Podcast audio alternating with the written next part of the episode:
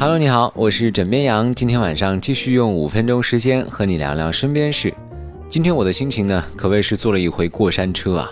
因为今天长沙的上午是晴空万里，下午突然就暴风雨。我没有跟你整歌词啊，我说的就是长沙的事实。这好天气呢，持续不到两天，南方又进入到了雨天。在这种情况下，唯有爱和美食才能够拯救我们吧。可是对于我来说，只有美食了。这两天，在美国售卖的一款冰激凌火了，并且处于一上架就被秒空的状态。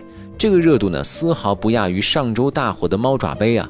而就在大伙儿一脸好奇想知道这是什么新品的时候呢，一个熟悉又可爱的 logo 出现在了大伙儿眼前，它就是跟金丝猴、窝窝并称为奶糖三大巨头的大白兔。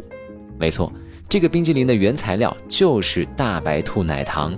还是熟悉的味道，还是熟悉的配方，但是让大伙儿一脸懵的是，这款冰激凌居然在国内买不到。很多的大白兔忠实拥护者纷纷在网上吐槽大白兔的制造商冠生园，说为什么你不优先满足咱们国内用户的需求？可是冠生园呢，也是一脸懵，表示并没有授权在美国销售生产该产品。而目前，他们正在通过第三方商标代理机构查询，看是否存在侵权的行为。而对于网友要吃正宗大白兔奶糖冰激凌的呼声呢，他们也回应了，说啊正在考虑。哎，怎么还考虑呢？要我说，这不用考虑了。如果你再不抓住商机，可能再过两天，国内就会出现金丝猴奶糖冰激凌了。说完让吃货们抑郁的事情，接下来聊一聊让人郁闷。可能你也偶有遇到的事情。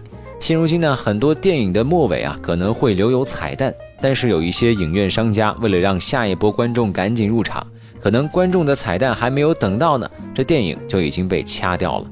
相信春节观影的时候呢，有不少小伙伴有过类似的经历啊。虽然说你满肚子的火，但是基本上也只能抱怨两声啊，就转身离开了。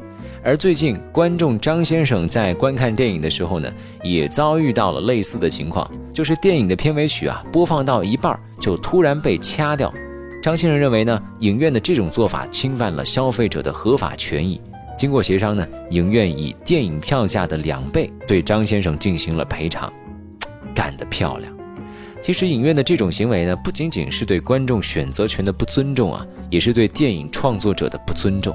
所以，如果以后遇到这样的事情啊，该出手时就出手。好了，不说了，我看我能不能找到去年结尾看到一半却被掐掉的电影的票。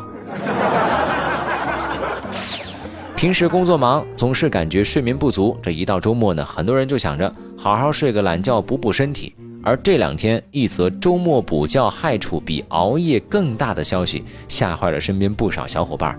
那到底是不是这样呢？武汉大学神经内科的肖医生表示啊。适当的补觉是可取的，但是呢，一定要把握一个度才行。首先呢，不能从晚上一直睡到第二天中午，不能超过十个小时，因为睡眠时间过长呢，心血管疾病的风险也会相应的增高。同时啊，睡眠增多和抑郁的发生也有一定联系，所以有些人在睡眠增多的时候呢，反而感觉心情不舒畅。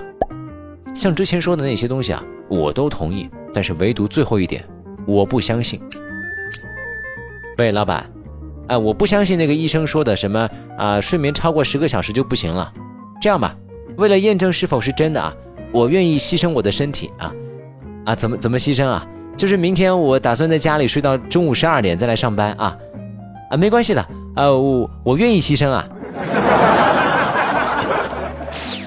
好了，今天呢就跟你聊这么多，喜欢要记得点击订阅，晚安，好梦。